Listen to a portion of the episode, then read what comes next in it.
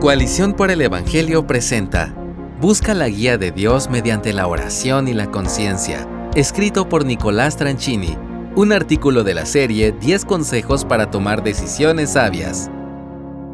¿Has notado que dos personas que deciden casarse y vivir juntos el resto de sus vidas pasan una buena cantidad de tiempo conversando al respecto? De manera similar, debo cultivar mi vínculo, cercanía y diálogo con Dios cuando voy a tomar una decisión importante. ¿No te parece que una decisión de esa magnitud merece una cantidad importante de tiempo a solas con Dios en oración? Me resulta muy llamativo que todos los cristianos que conozco dirían que desean experimentar la paz de Dios que sobrepasa todo entendimiento de la que habla Pablo en Filipenses 4:7. Pero no todos se dan cuenta de que esa paz es la consecuencia de encontrarse con Dios en oración, de cultivar una relación íntima con Él. Por nada estén afanosos, antes bien, en todo, mediante oración y súplica con acción de gracias, sean dadas a conocer sus peticiones delante de Dios. Estas son las palabras de Filipenses 4:6. ¿Puedes captar el énfasis? Las expresiones por nada y en todo no dejan nada fuera. Si algo es lo suficientemente grande como para causarte ansiedad, entonces es lo suficientemente importante como para hablarlo con Dios. En este sentido, quisiera que consideres estas preguntas cuando ores por tus decisiones. ¿Has orado para que Dios te ayude a tener una actitud sincera de manos abiertas? ¿Has orado para que Dios te muestre si el egoísmo, el temor o el orgullo te mueven a tomar la decisión? Recuerda, no estamos buscando que se haga nuestra voluntad, sino la suya. No estamos pidiendo que Dios bendiga nuestros deseos, estamos pidiendo que los santifique. ¿Has orado para que Él sea tu mayor tesoro? Que Él siempre sea lo primero, más allá de cuál sea la decisión final.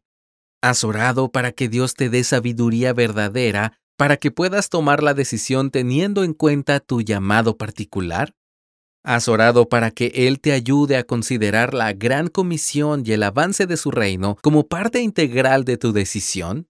Si es una decisión importante, te recomiendo sumar el ayuno a tus oraciones, hay decisiones que demandan tiempo y atención extra. El ayuno permite ambas. Por un lado, nos da tiempo extra para estar más enfocados en buscar a Dios y, por otra parte, permite ejercitar una concentración especial para hablar con Él, encontrar sabiduría y discernir la mejor decisión. El ayuno es un medio a través del cual mi espíritu se sensibiliza al Espíritu de Dios y a la vez el hambre que experimento al ayunar me recuerda cuán gobernado estoy por mis propios deseos y pasiones. La paz de Dios no es simplemente la ausencia de ansiedad. La paz de Dios es el corazón y la mente enfocada en Cristo Jesús, el verdadero deleite de nuestra alma. ¿Quieres paz? Enfócate más en Cristo y menos en ti mismo.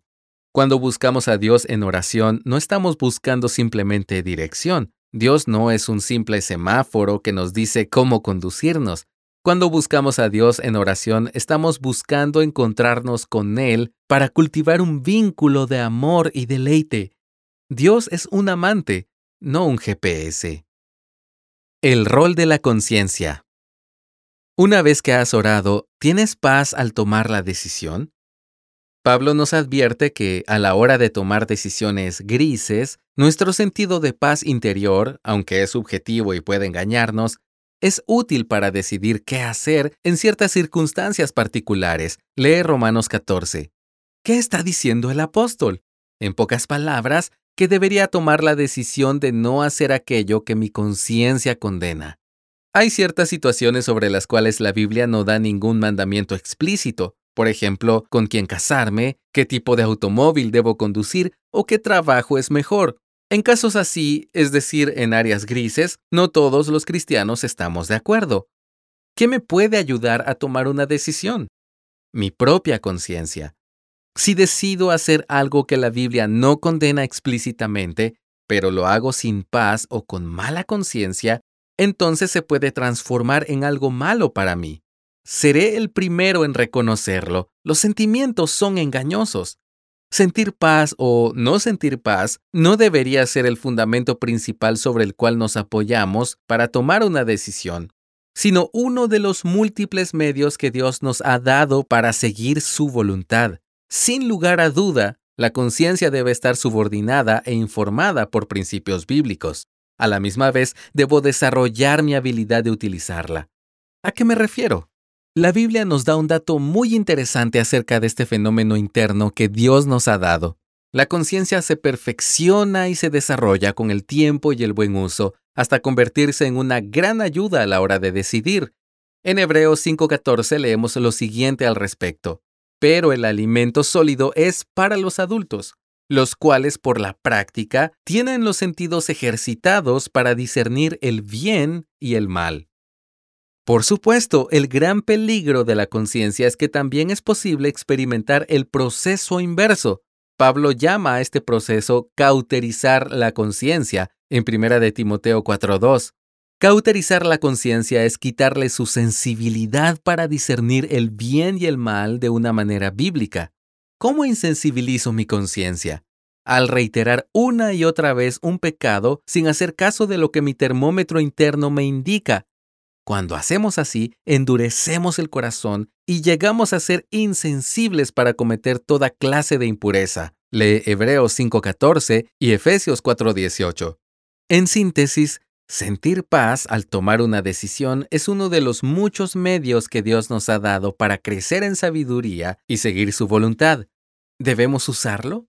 Sin duda, pero con mucha cautela, Recuerda siempre que hay pocas cosas más engañosas que nuestros sentimientos. Esto lo puedes leer en Jeremías 17:9. No seguir lo que me dicta mi conciencia me lleva a la frialdad, pero seguir una conciencia mal informada me lleva al autoengaño. ¿Cómo puedes percibir lo que el Espíritu de Dios te está diciendo respecto a una decisión que debes tomar?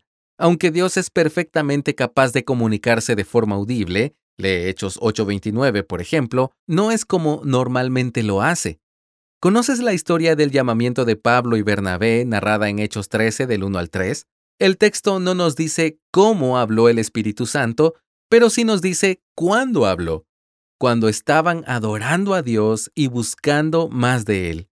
Es mejor preguntar cuándo guía Dios a su pueblo, cuando Él es su mayor tesoro. La guía de Dios viene como resultado de disfrutar a Dios, de verdaderamente atesorarlo. No estoy hablando de un momento emocional, aunque puede estar incluido. Estoy hablando de un aprecio pleno del valor de Dios, mi corazón deseando a Dios más que a ninguna otra cosa. Nuestro problema es que a veces queremos escuchar a Dios antes de atesorarlo, pero la Biblia nos enseña que la vida cristiana funciona al revés. Recuerda, la guía y la paz de Dios vienen cuando cultivamos una relación de amor y deleite con Él mediante la oración. Gracias por escucharnos. Si deseas más recursos como este, visita coaliciónporelevangelio.org.